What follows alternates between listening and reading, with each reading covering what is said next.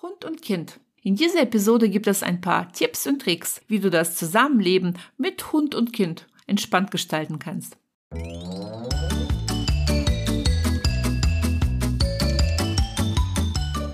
Herzlich willkommen im Hundepub, ein Ort für Hundepubertätsgeplagte.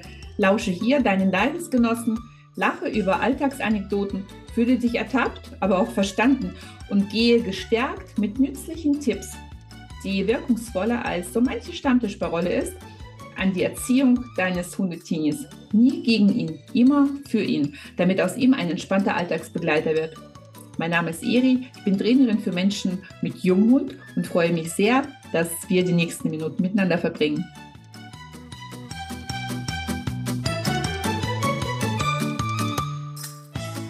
Ja, träumen wir nicht alle davon? Hund und Kind als beste Freunde. Sie toben gemeinsam durch den Garten, ein vergnügliches Lachen ertönt und alle sind quietschvergnügt und fröhlich. Leider entsteht aus dieser Prospektidylle ja unbedachtes Handeln.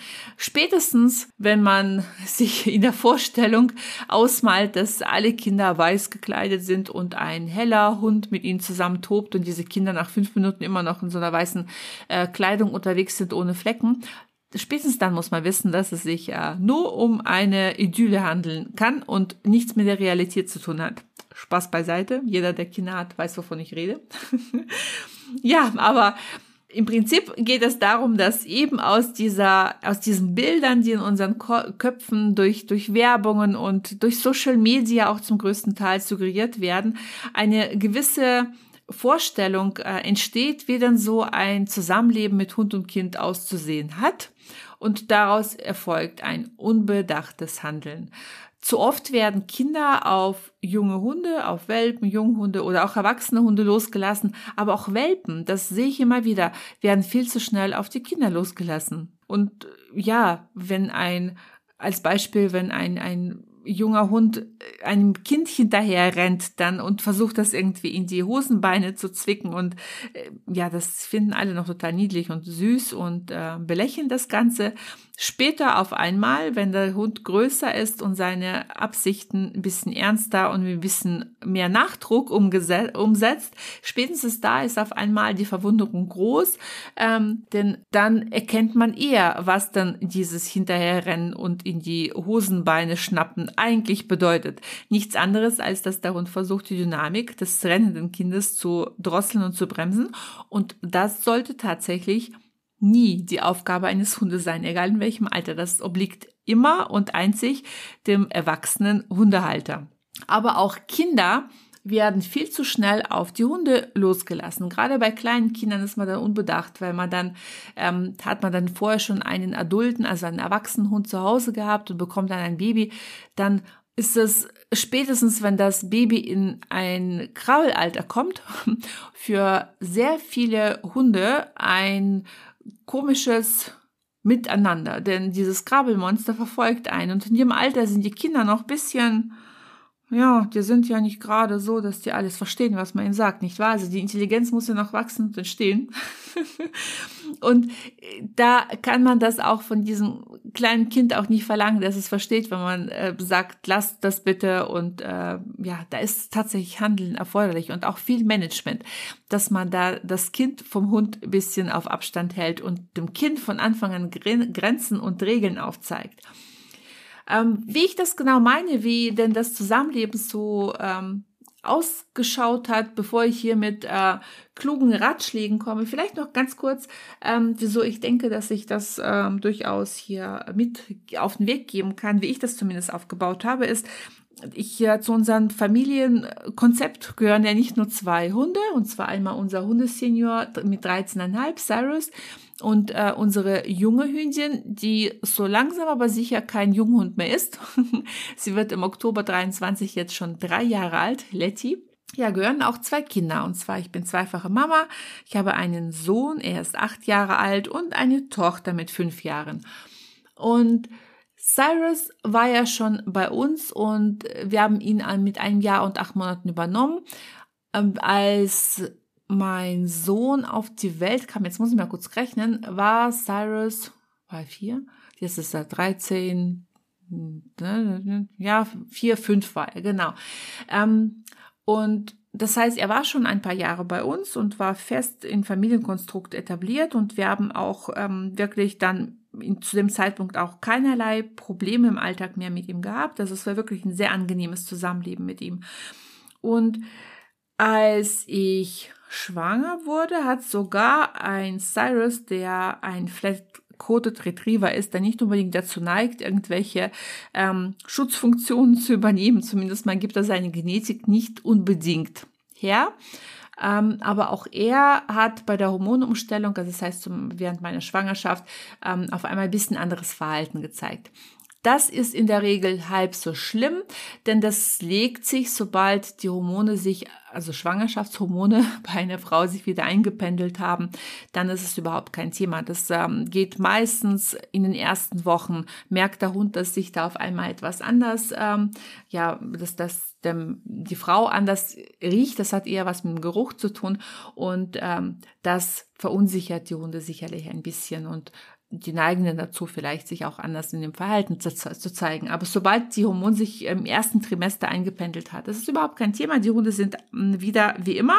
Das ändert sich vielleicht, je nachdem, wie ähm, gebrechlich die Frau zum Ende der Schwangerschaft wird. Na, das höre ich immer wieder, dass da manche Hundetypen zum, äh, zum Schluss, wenn die Frau dann watschelt wie eine Ente mit dem Riesenbauch, dass dann auch die Hunde anfangen, ähm, je nach Hundetypus natürlich, mitunter auch die Frau zu beschützen. Aber auch das kann man relativ schnell ähm, dem Hund klar machen, dass das nicht erlaubt ist, denn irgendwann kommt das Baby auf die Welt und dann ist der Mensch ja nicht mehr so schützenswert, denn auf einmal ist fast alles wieder beim gleichen, aber eben nur fast. Vieles ändert sich. Und ähm, dieses erste Zusammentreffen mit dem Kind, auf was kommt es dann letzten Endes an? Da kommt es darauf an, dass wir vorher uns schon mal eine gewisse Vorarbeit geleistet haben. Es ist wichtig, dass bevor das Kind auf die Welt kommt, der Hund ich empfehle euch, ähm, dass ihr einen festen Rückzugsort für einen Hund vorher schon etabliert habt, dass er das Wegschicken nicht mit dem Kind verbindet. Das heißt, vorher sollte idealerweise entweder ein Deckentraining schon stattgefunden haben oder ein Boxentraining. Boxentraining kann ich nur empfehlen, ähm, je nachdem, äh, wann das Kind in das Krabbelalter kommt und wie intensiv und äh, ja energisch das krabbelt, kann auch eine Box wunderbares ähm, ja, Instrument sein, um eben den Hund vom Kind zu schützen. Nicht um den Hund einzusperren, sondern wirklich ihm Schutz vom Kind zu geben. Das heißt, das würde ich euch auf jeden Fall empfehlen aufzubauen. Und was noch ganz wichtig ist, ist, dass der Hund lernt, dass alles, was bei euch auf dem auf der Hand oder auf dem Arm ist, das, was ihr mit euch rumträgt, nicht ihm gehört. Also der Hund sollte nicht hochhüpfen, um zu gucken, was ihr dann so auf dem Arm habt. Denn das ist letzten Endes das, was ihr später mit dem Baby auf dem Arm gar nicht gebrauchen könnt. Wenn das Baby bei euch auf dem Arm ist, sollte der Hund nicht hochspringen und äh, um nachzugucken, was er dann da hält und vielleicht mal mit der Kralle dabei das Baby verletzen. Das sind so Sachen, die tatsächlich ähm, der Hund von, ja, bevor das Baby bei euch einzieht, lernen sollte. Und das erste Zusammentreffen mit dem Baby, da wird ja oft empfohlen, dass man eine Windel nimmt und, und diese aus dem Krankenhaus mitbringt, schon ein paar Tage vorher, den Hund da schnuppern lässt. Das habe ich jetzt nicht gemacht, denn ich finde es auch nicht unbedingt notwendig. Der Hund kommt relativ schnell mit der neuen Situation geruchstechnisch auch so zurecht. Wenn man das Baby nach Hause bringt, dann empfehle ich tatsächlich den Hund nicht so nah an an die Babyschale zu lassen, an das Baby. Ähm, wenn man sich ähm, anschaut, wie es dann so in, bei, bei den Hunden abläuft, wenn sie, wenn man sich mit Züchtern unterhält und äh, da kommen dann Welpen auf die Welt, dann lässt auch die Mutterhühnchen nicht unbedingt alle, die vorher zur Familie dazugehörten, auch an ihre Welpen ran. Das ähm, Züchter dürften meistens, weil es auch sehr viel mit Vertrauen zu tun hat, aber nicht unbedingt ansonsten die ganzen hündischen Verwandtschaften. Die dürfen die ersten Tage eben nicht an die Welpen, sondern das ähm, dauert ein paar Tage, bei manchen auch Wochen, bevor dann auch wirklich dieses komplette Inspizieren stattfinden kann.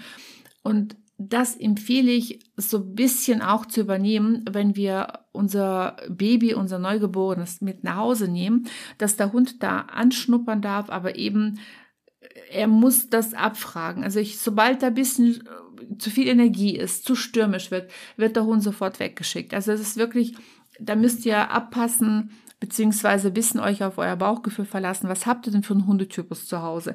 Ist es so einer, der ganz forsch und energisch sich ähm, dem Maxikose der Babyschale nähert, dann würde ich das nicht zulassen. Aber dieses langsame Anschleichen, ähm, also Anschleichen im Sinne von Abfragen des Annähern, ist vielleicht besser gesagt das Anschleichen. Anschleichen ist ja nie gut, aber das langsame Annähern, das dürfte schon zulassen bis zum gewissen Abstand und dann darf da so aus der Entfernung ein bisschen geschnuppert werden. Der Hund muss nicht die Nase direkt am Baby haben, um festzustellen, ähm, was das für ein Baby ist, ob das überhaupt ein Baby ist. Das wissen die auch vorher schon, aber da von Anfang an schon klar machen, das Baby gehört mir und nicht dir. Und ähm, du hast keine Funktion und keine Rolle, wenn es um die Betreuung dieses Babys geht. Also es geht im Prinzip, dass wir dem Hund von Anfang an klar machen sollten, dass er für das Baby nicht zuständig ist.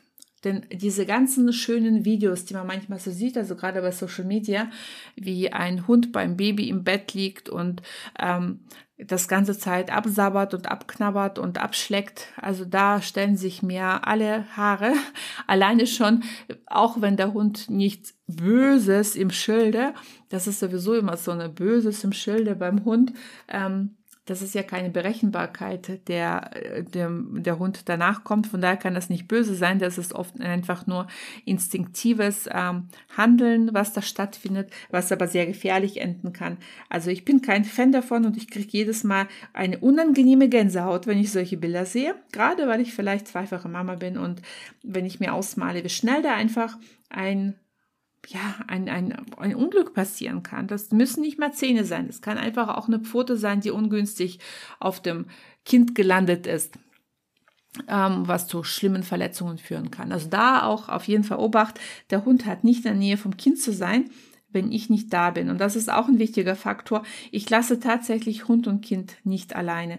Auch mit ähm, mit meinen Hunden, da erzähle ich vielleicht mal so ähm, genauer aus dem, nochmal, wie es, mit Cyrus war, weil er war ja, wie gesagt, erwachsen und schon da und dann kam auf einmal ein neues Familienmitglied dazu.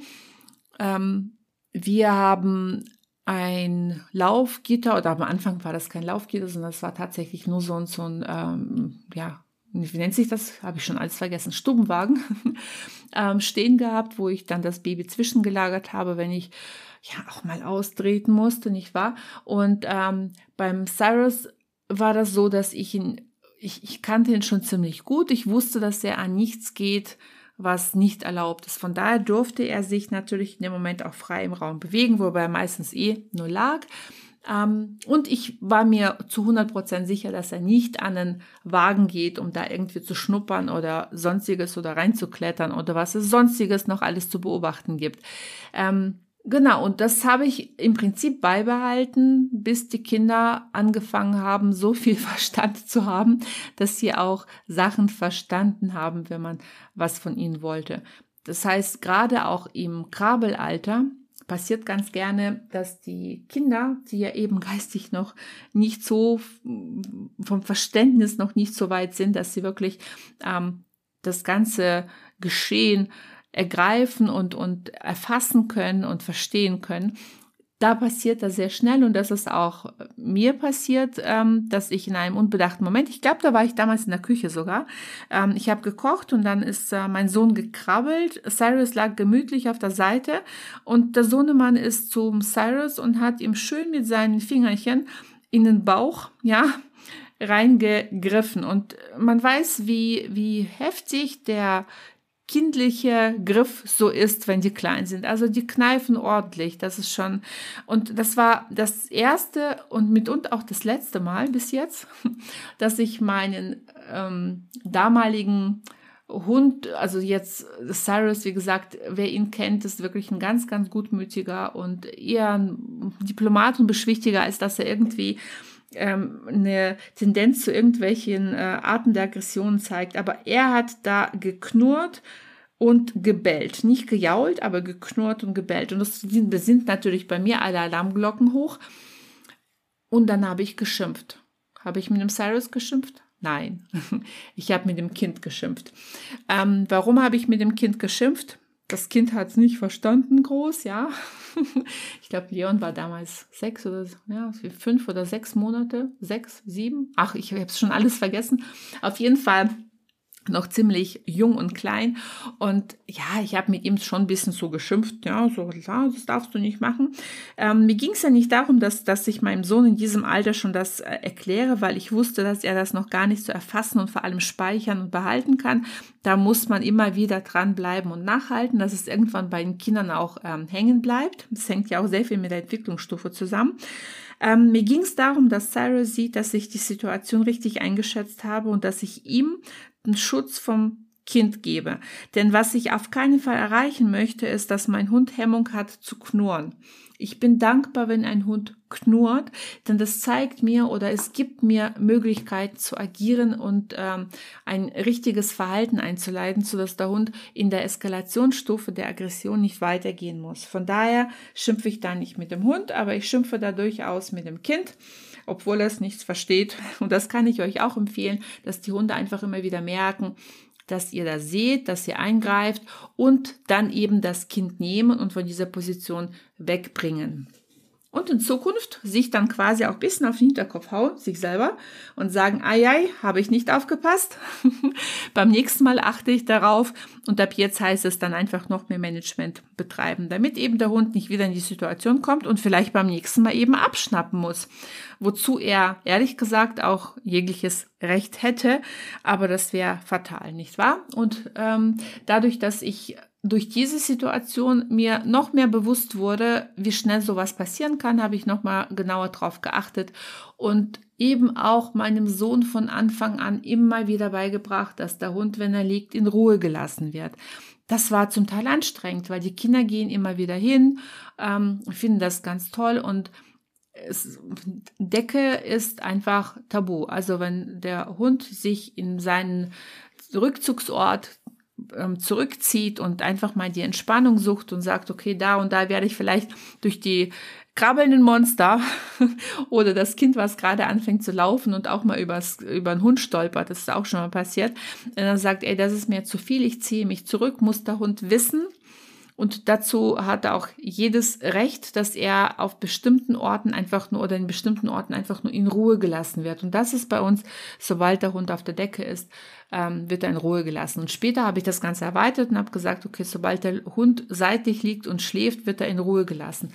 Und das klappt wunderbar, denn auch Kinder können das lernen. Ich habe tatsächlich äh, extremst darauf geachtet, dass ich ähm, Hund und Kind nicht alleine lasse, bis ich das Gefühl hatte, dass das Kind versteht, was ich dann meine und das auch wirklich ähm, verlässlich quasi umsetzt. Ja, umsetzt klingt blöd, aber sich an diese Regel einfach hält, nicht wahr?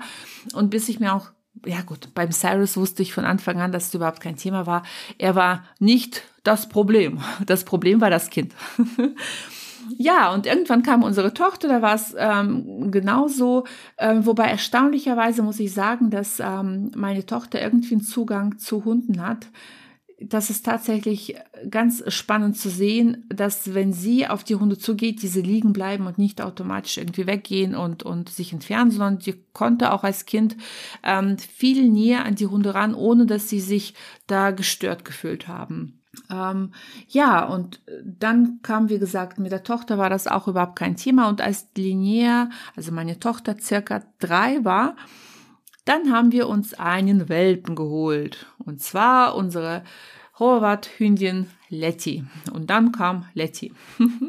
wir haben sie mit neun Wochen abgeholt. Und ja, ein süßer Flausch und die Kinder wollten natürlich auch ganz Zeit kuscheln. Das war mitunter das Schwierigste, den Kindern zu erklären, dass es jetzt kein Teddybär ist oder auch kein Kuschelhund, sondern ein Lebewesen, was auch Ruhe haben möchte und Ruhepausen braucht. Und dann kam nämlich die geliebte Box ähm, dazu, denn jetzt war die Box nicht nur ein Schutzraum für den Hund, sondern auch tatsächlich ein Raum, wo der Hund zur Ruhe kommen konnte. Und ähm, das war sehr hilfreich, denn die Kinder konnten diese visuelle Grenze auch viel mehr annehmen als dieses abstrakte Lass den Hund in Ruhe, wenn er irgendwo liegt. Das ist manchmal für Kinder, gerade mit drei sind ja noch nicht so weit, auch schwer zu erkennen, ähm, ist der Hund jetzt so am liegen dösen oder nicht? Ja, dann, dann ist es so eine verwaschene Grenze ähm, für die Kinder, zumindest habe ich das so empfunden. Aber wenn die dann sehen, ganz genau wissen, okay, es gibt einen Ort wie Decke oder es gibt einen bestimmten Ort wie, ähm, wie die Box, da, wenn der Hund da drin ist, dann wird einfach nicht an die Box gegangen oder eben nicht an die Decke gegangen. Dann hat der Hund Auszeit, Pause und muss sich ausruhen. Und das war wunderbar möglich. Also es war überhaupt kein Thema. Ich musste immer ein bisschen aufpassen, weil meine Tochter irgendwann die Eigenschaft hatte, mit der Letje zu kuscheln und Letje auch tatsächlich mit ihr.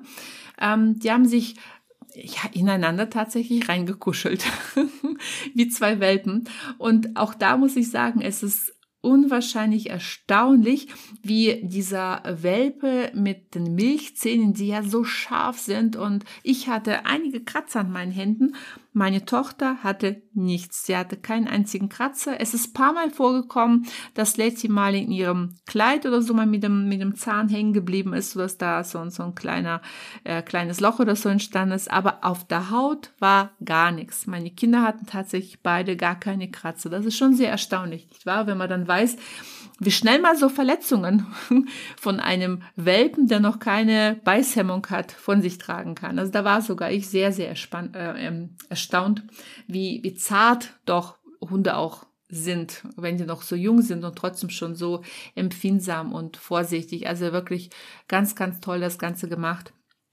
Ich habe hier ganz stark auf Pausen geachtet und ich habe auch darauf geachtet, dass draußen der Hund nicht die Kinder hetzt. Gerade bei jungen Hunden passiert das sehr schnell, dass die Kinder anfangen wegzurennen und der junge Hund rennt natürlich den Kindern hinterher. Und dieses Hinterherrennen ist ja nicht das Thema, aber sobald der Hund anfängt dabei ins Hetzen zu gehen oder versucht wirklich irgendwo reinzuzwicken und mit der Intention, die Dynamik zu drosseln, ja, weil dieses, wie gesagt, hinterherrennen und reinzwicken bedeutet meistens nichts anderes, als dass der Hund die Dynamik drosseln möchte. Und das sollte ja eben, wie mehrfach schon, glaube ich, erwähnt, nicht nur in dieser Folge, sondern auch in anderen, das obliegt ja immer dem Hundebesitzer und sollte nicht die Aufgabe des Hundes sein. Er sollte sich nicht in dieser Zuständigkeit, in dieser Verantwortung fühlen. Das habe ich tatsächlich nicht zugelassen. Wenn ich gemerkt habe, dass das Ganze anfängt so ein bisschen zu kippen, dann habe ich das unterbrochen. Und es gab eine Regel, solche Spiele werden nur in meinem Beisein gemacht, damit ich eben dann eingreifen kann. Das bedeutete aber für mich auch viel Management, denn man kann sich vielleicht vorstellen, würde ich da einfach so die Kinder mit dem Hund alleine lassen, dann ist die Verlockung einfach zu groß, in gemeinsames Spiel zu gehen, äh, ein bisschen zu rennen oder vielleicht, wenn der Hund versucht, da irgendwelche mit Flausen im Kopf ähm, die Kinder zu animieren, dass man da einsteigt und auf einmal in diesem Kuddelmuddel landet. Ähm, um, sehr schnell entsteht da eben dann irgendwann kippt das Ganze und, und der Hund versucht dann vielleicht etwas zu machen, was er nicht lernen sollte aber auch die Kinder. Und ich bin nicht da, kann nicht eingreifen. Eine Erfahrung, die ich dem Hund und dem Kind einfach nicht gönnen möchte. Und deswegen habe ich da akribisch drauf geachtet, dass wenn ich nicht da bin, dass ähm, der Hund nicht raus kann. Das bedeutet, dass ich zum Beispiel die Terrassentür immer zugemacht habe. Ähm, wenn schönes Wetter war und äh, die Kinder rein und raus gerannt sind, dann habe ich ähm, den Hund über die Leine gesichert oder in die Box gebracht. Ähm, das ging ja immer nur punktuell, wenn ich kurz mal was erledigen musste. Ähm, also wirklich sehr, sehr viel ins Management gegangen. Auf was ich auch geachtet habe, ist, dass die Kinder dem Hund keinerlei Futter geben. Denn da sehe ich auch ganz oft, dass äh, man den Kindern immer wieder Leckerchen gibt und sagt, ja, kannst du mal Leckerchen geben. Oder man, äh, auch die eigenen Kinder, na, dass die die Hunde füttern.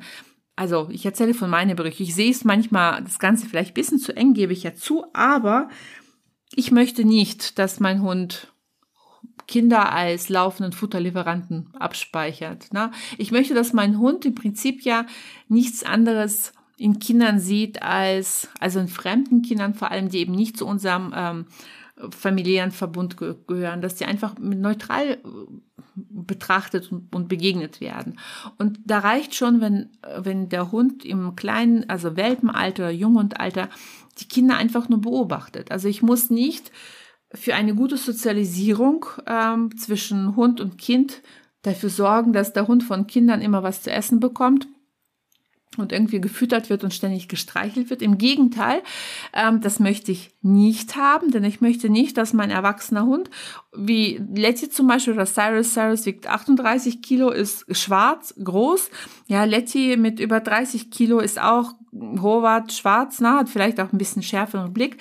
Als Welpe war alles süß, aber wenn sie jetzt lernt und mit dieser Erfahrung aus dem Welpenalter, ah, ich gehe zu allen Kindern, die sind quitschvergnügt und die sind ganz, ganz toll, dann würde sie ja tendenziell dazu neigen, zu allen Kindern zu gehen. Und das möchte ich nicht. Also ich möchte, weil die Begeisterung einfach zu wünschen übrig lässt. Jetzt. Niemand möchte vor allem von Erwachsenen, dass die eigenen Kinder von zwei riesengroßen schwarzen Hunden einfach nur äh, ja umzingelt werden und äh, egal mit mit welcher freundlichen Intention jemand, der sich mit Hunden nicht auskennt, sieht da erstmal Bedrohung. Und da um meinem Hund eben solche unschönen Erfahrungen zu ersparen, lasse ich ihn erst gar nicht in den Genuss kommen, ähm, lasse ich ihn das gar nicht die Erfahrung machen, dass Kinder Futter dabei haben. Also da habe ich auch ähm, ganz stark darauf geachtet, dass das nicht passiert. Und tatsächlich alle Kinder, die zu Besuch waren, ich böse, böse Frau, sie durften bis auf paar wenige Ausnahmen Letty, als sie noch ein Welpe war, nicht streicheln. Denn auch das wollte ich nicht. Wie gesagt, für eine gute Sozialisierung reicht es, wenn der Hund zum Beispiel auf einem Spielplatz am Rande steht und die Hunde, äh, die Hunde, die Kinder und die Hunde auch, aber die Kinder beim Spielen auf dem Spielplatz beobachtet. Immer wieder solche Begegnungen schaffen, dass er einfach mal sich mit trennenden, quietschenden Kindern und alles, was sie so an Geräuschen und, und ähm, Bewegungen von sich geben, auseinandersetzen kann und diese möglichst neutral für sich speichert. Das reicht vollkommen aus. Ähm, genau, das, äh, diese Lernerfahrung ist, wie gesagt, man sollte sich immer vorher vielleicht überlegen, was möchte ich denn, dass mein Hund mit einem Kind ver verbindet? Möchte ich, dass mein Hund denkt, da könnte Futter sein und eben hingehen? Später, ne, als erwachsener Hund. Möchte ich, dass mein Hund lernt, da sind quietschende kleine Menschen, die darf man verfolgen und auch vielleicht mal in die Hosenbeine zwicken. Vielleicht auch nicht so eine gute Erfahrung. Oder möchte ich einfach, dass mein Hund speichert, ja, Kinder sind okay, die gehören dazu, aber mehr halt nicht. Und das war immer so das, was ich haben wollte. Und jetzt habe ich mit der Letty einen Hund erreicht, der, ja, also, sie mag Kinder, aber sie ist nicht so, dass sie dann sofort hinrennt. Also wenn man sie freigibt, dann geht sie hin, die bleibt ruhig stehen, lässt sich streicheln und geht dann auch wieder weg. Na, sie genießt auch tatsächlich diese Zuwendung, die sie dann bekommt. Bei Cyrus ist es nicht so, er braucht das nicht, vor allem von fremden Kindern. Der geht auch ganz gerne weg, das braucht er nicht unbedingt.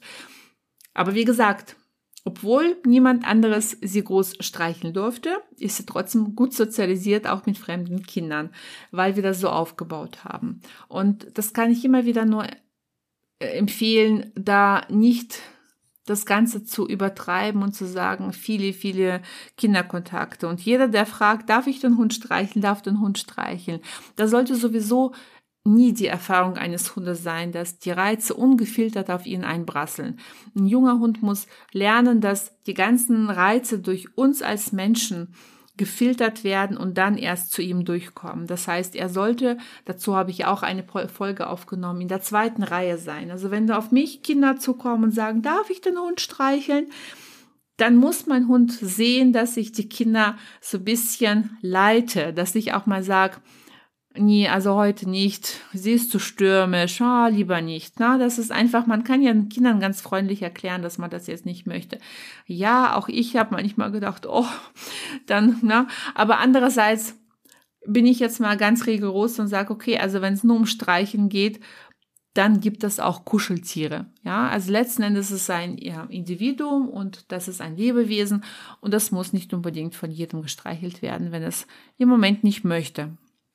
Das heißt, da habe ich Nein gesagt. Und das dürfen wir sowieso lernen, für unsere Hunde einzustehen. Also ist zumindest mal so meine Einsicht, das, uh, meine Ansicht und vielleicht auch die Einsicht, die ich da mit der Zeit machen durfte, dass eben das Einstehen für einen Hund ganz, ganz wichtig ist für eine starke Bindung zwischen Hund und Mensch. Und ein Thema möchte ich nochmal vielleicht erwähnen, und zwar, ich sehe auch immer wieder, dass kleine Kinder mit Hunden Gassi gehen. An sich ist es auch kein großes Thema, nicht wahr? Ähm, ist der eigene Hund, der ist ja sowieso über die Leine gesichert, äh, vorausgesetzt die größten Verhältnisse passen, dass das Kind auch den Hund halten kann, wenn was ist. Aber, jetzt komme ich wieder mit meiner Schwarzmalerei. ja, ich bin eigentlich ein sehr äh, optimistischer Mensch, aber manchmal hilft das, dass man so ein bisschen um die Ecke denkt und überlegt, was passieren könnte. Ich möchte mir gar nicht ausmalen, was denn passiert, wenn ein Hund um die Ecke kommt, der eben nicht angeleint ist, der vielleicht den Artgenossen gegenüber, also den anderen Hunden, nicht freundlich gesinnt ist. Und dann läuft mein Hund mit meinem Kind. Dann passiert meistens. Erstens kann das Kind in dem Moment keinen Schutz geben, sollte es auch auf keinen Fall geben. Und das weiß ja auch der Hund. Und dann kann passieren, dass der Hund vielleicht mal in die schutzgebende Funktion geht. Oder dass die Hunde einfach eine unschöne Auseinandersetzung zwischen zwei Hunden mitbekommen. Auch wenn da kein Blut fließt, aber einfach dieses laute aneinander hochgehen, das ist für Kinder keine schöne Erfahrung. Da sollten sie vielleicht nicht unbedingt sammeln, wenn kein Erwachsener dazu dabei ist. Auch das gehört natürlich als Erfahrung dazu. Also es ist auch bei Kindern ist es so, dass wir nicht alle Erfahrungen, negativen Erfahrungen natürlich nehmen äh, können und auch nicht sollen, denn das ist wichtig, dass ähm, wie bei Hunden auch, dass wir solche und solche Erfahrungen sammeln, aber dann bitte im Beisein von Erwachsenen. Das heißt, da empfehle ich tatsächlich auch zu gucken, wie ist denn mein Kind von der Entwicklung so. Man sagt ja meistens so ab dem 14. Lebensjahr ist es auch so, dass die Hunde anfangen, ähm, die Kinder nicht mehr als Kinder zu sehen, sondern auch immer mehr als äh, junge Erwachsene, dass da einfach so ein bisschen mehr Orientierung auch am Menschen dann stattfindet und nicht einfach nur Leinenhaltung und mehr nicht. Genau, und das hängt natürlich auch ganz stark vom Kind ab. Manche sind früher, manche sind später so weit und, und reifer, dass die vom Hund auch eine gewisse Akzeptanz bekommen. Und das hängt ganz stark auch natürlich vom Hundetypus ab. Aber grundsätzlich bin ich jetzt kein großer Freund davon, kleine Kinder mit Hunden ähm, rauszuschicken, weil mir persönlich das Risiko von der vorher genannten Begegnung viel zu groß wäre. Das würde ich jetzt nicht unbedingt haben wollen. Und wenn man das alles beachtet, dann ist es tatsächlich schön. Dann können die Hunde sich viel mehr auf, den, auf das Kind einlassen, denn die wissen, von diesem Kind droht keine Gefahr. Diese Kinder wissen sich zu benehmen. Die Kinder lernen auch mit dem Hund umzugehen und wissen, wann es denn dem Hund zu viel ist. Zum Beispiel, wenn er sich entfernt, dann wird er nicht weiter verfolgt, dann wird er in Ruhe gelassen. Das minimiert das Risiko der Verletzung, das Verletzungsrisiko einfach im Zusammenleben mit einem domestizierten Raubtier enorm. Wenn wir da am Anfang in der Heranwachsensphase von Hund und Kind so ein bisschen mehr mit Bedacht agieren. So, das war jetzt mal so ein kleiner Plausch aus meiner Erfahrungsschatzkiste, aus meinem Alltag. Und ähm, vielleicht magst du mir einmal kurz schreiben, wie sieht das denn bei dir aus? Ist dein Hund Kindern gegenüber aufgeschlossen und freundlich oder mag er die kleinen Quengelgeister gar nicht leiden? Ich bin gespannt und wünsche euch einen schönen Tag.